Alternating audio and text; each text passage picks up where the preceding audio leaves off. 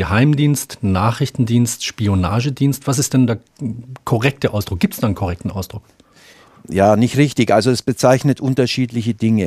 Äh, ein Nachrichtendienst äh, ist ein Dienst, der nur Informationen beschafft. Also der, der Bundesnachrichtendienst, unser Auslandsnachrichtendienst in Deutschland, bezeichnet sich ja als Nachrichtendienst. Das Wort ist ein bisschen ambivalent, weil man ja auch äh, bei Presse von Nachrichtendiensten spricht, also Presseagenturen. Mhm, ja. Das ist natürlich nicht. Ja.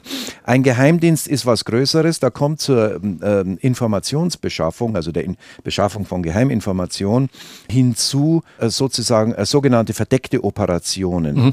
Das können paramilitärische sein, das kann sein, wenn man irgendeine ausländische äh, Partei oder einen Kandidaten oder was finanziell unterstützt. Das kann Auslandspropaganda sein, das kann alles Mögliche sein. Also verdeckte Operationen, das heißt, man führt die Operationen so durch, dass man möglichst nicht merkt, wer hier am Werke ist.